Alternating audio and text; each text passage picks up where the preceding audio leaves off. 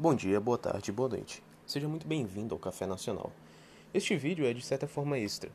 É, aconteceu uma polêmica na internet, eu fiquei sabendo dela. É, as personagens envolvidas não me interessam muito, mas o assunto se estendeu até um ponto que eu vou admitir eu fiquei interessado pela discórdia causada.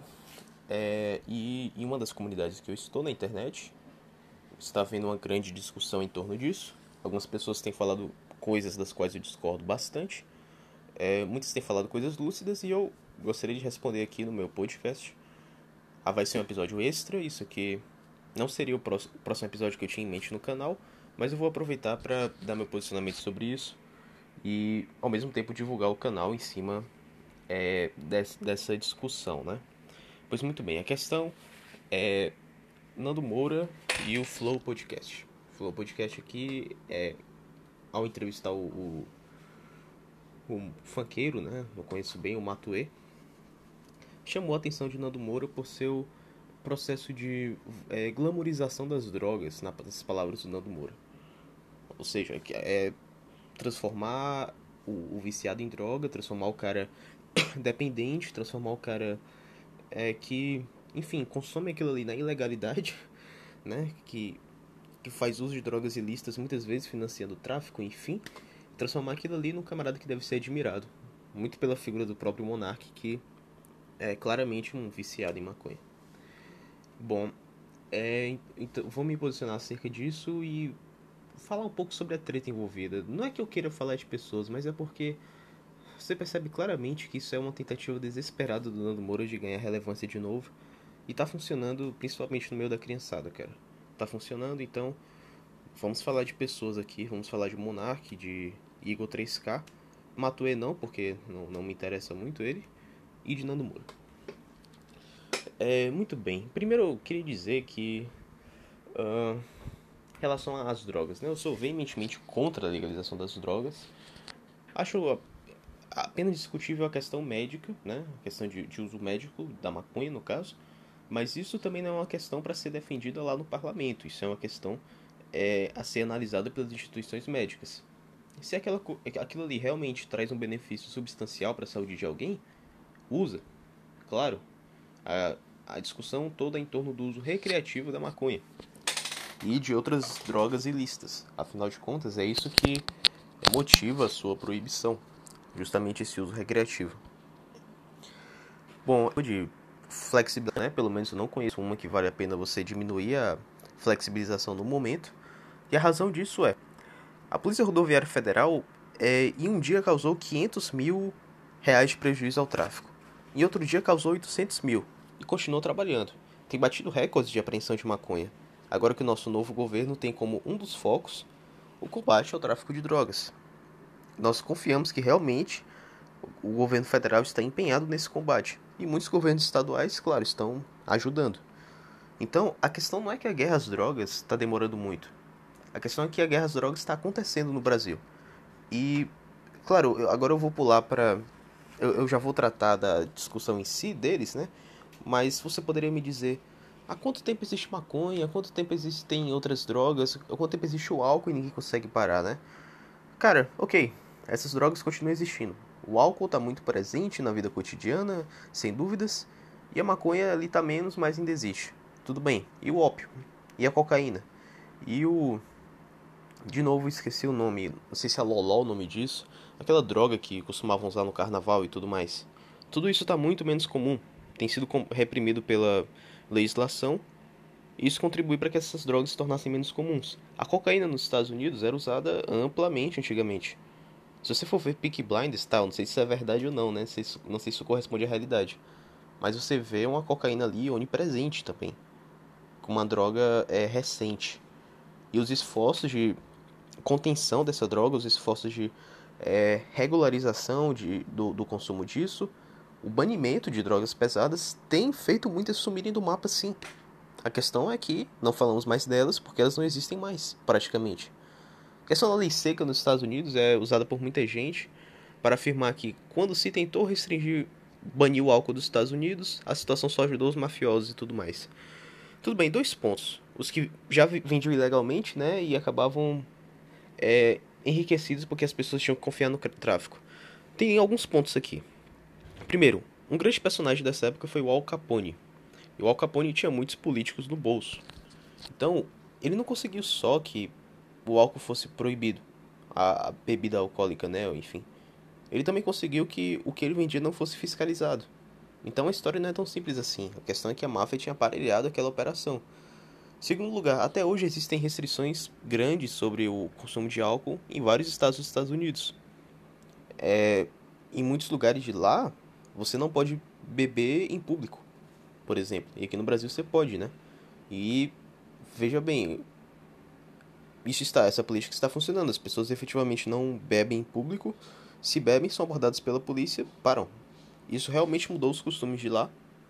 E é uma prova de que a proibição nesse sentido funciona. Goste você disso ou não. Ela funciona se for bem aplicada. E no Brasil, em relação às drogas ilícitas, tá tudo progredindo bem até agora. A polícia precisa melhorar seu combate às drogas, é evidente, precisa se modernizar, mas ela está trabalhando bem. Bom, dito isso, acho que já fiz considerações bastante. Vamos à questão em si dessa polêmica, né? Primeiro, o que eu penso do Flow Podcast. Cara, o Flow Podcast consiste em dois camaradas que chamam pessoas diferentes para expor pontos de vista diferentes. Normalmente eles ficam bajulando um pouquinho quem vai lá.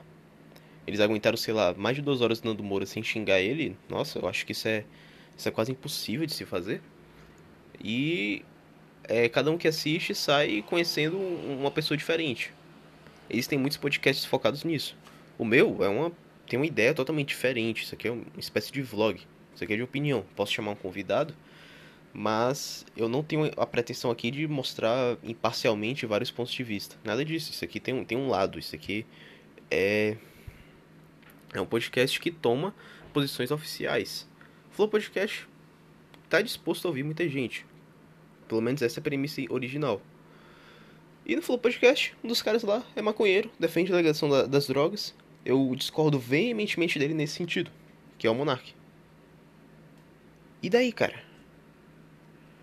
Então eu vou cobrá-lo para ele concordar comigo neste, naquele ponto? Claro, posso discutir com ele, fazer um vídeo de resposta a ele. Ele propôs ao Bolsonaro que se legalizasse a maconha para que se cobrasse um imposto sobre é, a maconha consumida. Ora, para mim isso não é válido, porque se você já, já legaliza uma droga como essa, você coloca mais pessoas numa situação deplorável. O mero fato de você estar arrecadando em cima disso não compensa o fato de você trabalhar tanto pelo vício das pessoas, trabalhar contra a virtude das pessoas, contribuir para tornar a sociedade no geral mais fraca, dependente menos produtiva. Você está atacando a própria alma das pessoas e está justificando isso por meio do de um lucro financeiro.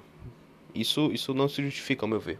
Isso não é um argumento suficientemente bom para a legalização da maconha, nem para dos cassinos, ao meu ver. Bom, é... dito isso, agora vamos ao Nando Moura em si. Aqui a história vai ser um pouco mais longa. Primeiro, quero só contextualizar o ouvinte de como mais ou menos ele respondeu ao Monark. Bom, ele foi lá fazer o de sempre, cara. É, é incrível como você precisa de muita cultura para fazer um vídeo desse tipo. Realmente ninguém poderia substituir o Nando Moura. Saca só. Ele vai lá no PC dele, ele bota uma câmerazinha para gravar, ele bota um vídeo, ele fica imitando a pessoa no vídeo, ele fica fazendo barulhos tão irritantes que eu preferiria ver uma lontra manca ver aquilo ali. E aí depois ele fica lendo comentários. Cara, até uma tia analfabeta é, com sei lá, ataques epilépticos conseguiria fazer aquilo ali melhor do que ele, cara. Até, até uma pessoa dessas. Então, uma pessoa totalmente vulnerável, totalmente desprovida de, sei lá, capacidade cognitiva, como é o caso. Como é o caso. Até esse tipo de pessoa conseguiria fazer isso aí muito melhor. E essa é a reação do Nando Moura nesse caso. E o que vai ser dito por aí, o que vai aparecer nos vídeos de notícias, não sei o quê, Nando Moura faz um esforço para moralizar a internet. Nando Moura é, toma a bandeira contra as drogas. Vamos deixar uma coisa bem clara. É, combate as. Se tem um vídeo bom no YouTube contra a legalização das drogas em português, é um, um dos principais eu acho que é o do Bernardo Kister sobre isso. Um vídeo bem consistente com argumentos contra a legalização da, das drogas. Claro, eu colocaria outros argumentos ali. Mas a argumentação do Bernardo Kister sobre as drogas foi muito interessante. Foi em resposta, se não me engano, ao tal de Enzo, que estava é, defendendo a legalização da maconha naquela época. E. E pois é, você quer ver uma pessoa moralizando a juventude, dizendo. convencendo ela a não se meter em vícios e coisas do tipo? Olha lá o Bernardo Kister. Olha lá um padre Paulo Ricardo, olha lá tantos pastores por aí.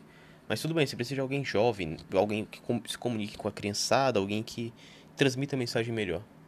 Tá bom, cara. E como é que se transmite isso? Você é, pega lá um, o Monark que tá fazendo o trabalho dele lá, um trabalho de apresentação do podcast dele, é uma, uma mídia independente aquilo ali. E você enche o saco dele, você começa uma campanha de difamação do cara, você ataca o cara, faz imitações, não sei o quê. É, é esse o trabalho que você está fazendo? Porque isso é o que o Nando Moura faz desde que ele existe. Faz a retrospectiva. Eu fui inscrito do Nando Moura desde que eu era bem pequeno. Eu vi ele discutindo com muita gente, vi os vídeos antigos mesmo de antes de eu começar a me a seguir. Então vamos recapitular. Nando Moura surge, primeiro, né, os vídeos mais caseiros, tudo mais, surge fazendo vídeo de música, tudo mais, ok, vamos pular um pouquinho. Aí ele se mexe nas tretas com os ateus aqui aí do YouTube. E aí ele sempre fala, aquela época do YouTube tinha muitos ateus, era dominado pela esquerda, era dominado pela esquerda mesmo. Aí como é que ele, qual é o modus operandi dele? Ele pega lá o Cauê Moura, começa a imitar o Cauê Moura, diz, olha só, esse cara parece um idiota, as pessoas, é, realmente esse cara parece um idiota. Ele pega lá o Pirula, que, pô, convenhamos, cara, o Pirula não faz nada com ele. O Pirula não ataca ninguém. Você, você pode fazer um vídeo refutando os vídeos dele porque precisa mesmo de uma resposta, né? Um ateu na internet, o cara é bem anti é bem em antítese a valores tradicionalistas e nacionalistas, mas pô, o cara não é uma ameaça, não é desonesto nem nada do tipo. Mas Nando Moura faz uma pintura da imagem dele e diz: olha só, ele apertou a mão do maestro Boggs. O maestro Boggs fez piada com a morte do meu filho. Logo, o Pirula é o capeta, porque ele apertou a mão do maestro Boggs, entendeu? Por isso eu vou ficar zoando com ele. Por isso eu vou ficar imitando ele é como se fosse uma gordinha, não sei o que. Vou ficar fazendo um personagem em cima dele. E vou conseguir várias views com isso. Só com isso. Aí, de quando em quando ele aparece com alguma coisa diferente. Porque, enfim, cara, 10 vídeos de imitação, de é, demência prolongada na internet. As pessoas vão começar a achar que você precisa de um manicômio. Então você, não, eu vou provar que eu sou um cara intelectual.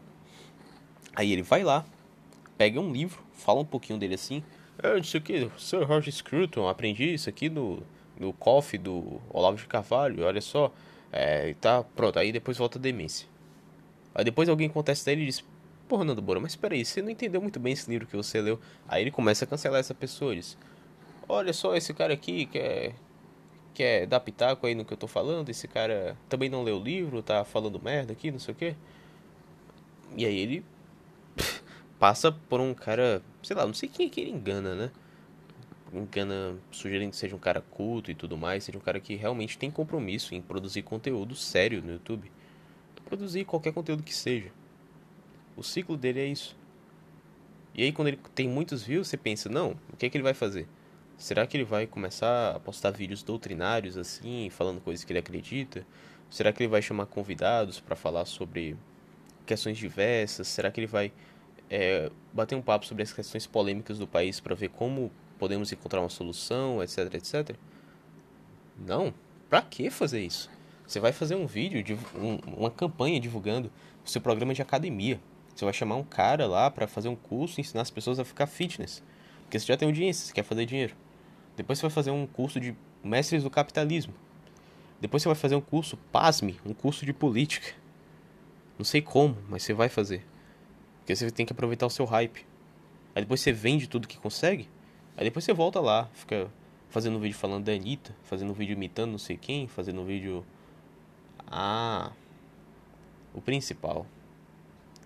Fazendo vídeos de ataque ao presidente Bolsonaro. Aí você vai chegar nessa parte desse vídeo e vai dizer: Café Nacional, você é um bolsomínio. Café Nacional, você está atacando qualquer um que se vota contra o presidente. Queria deixar uma coisa bem clara.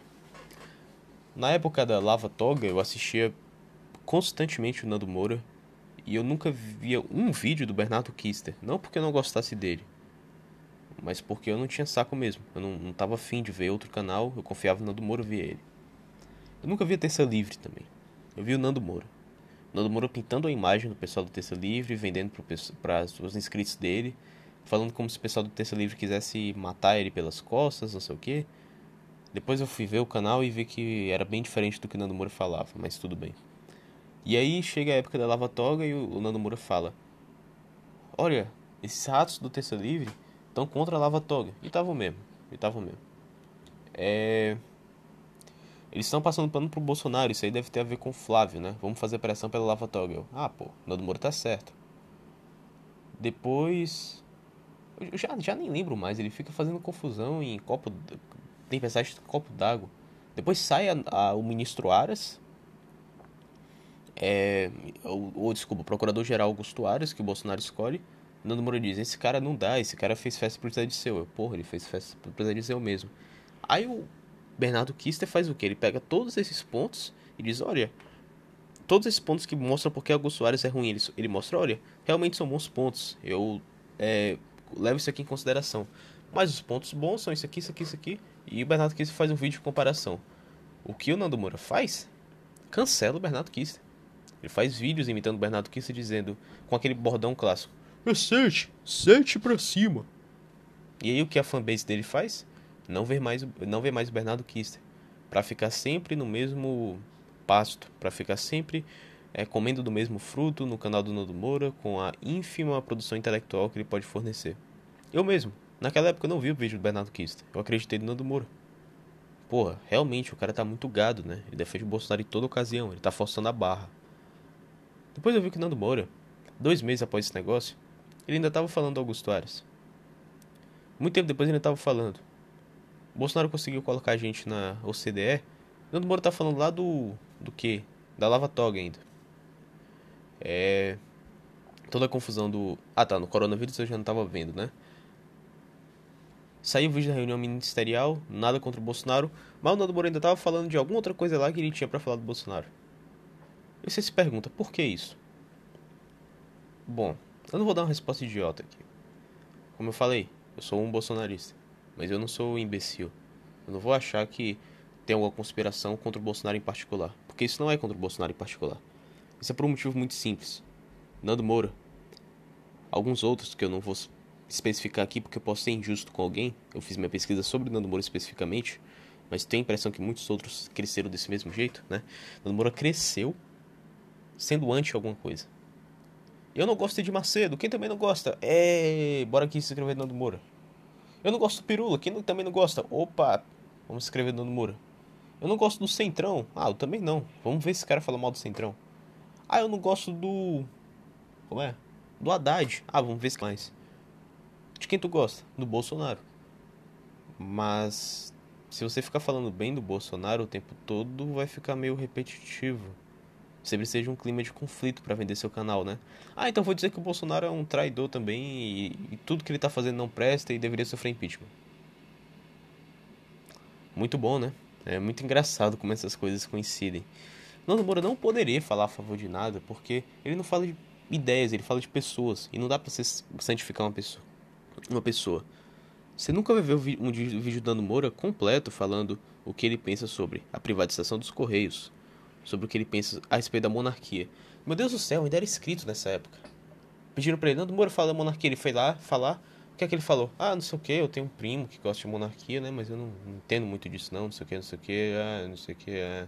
É, é. Não opina, cara. Não estuda. Não tem tempo para isso. Ele tava muito ocupado vendendo curso, enchendo o saco dos outros.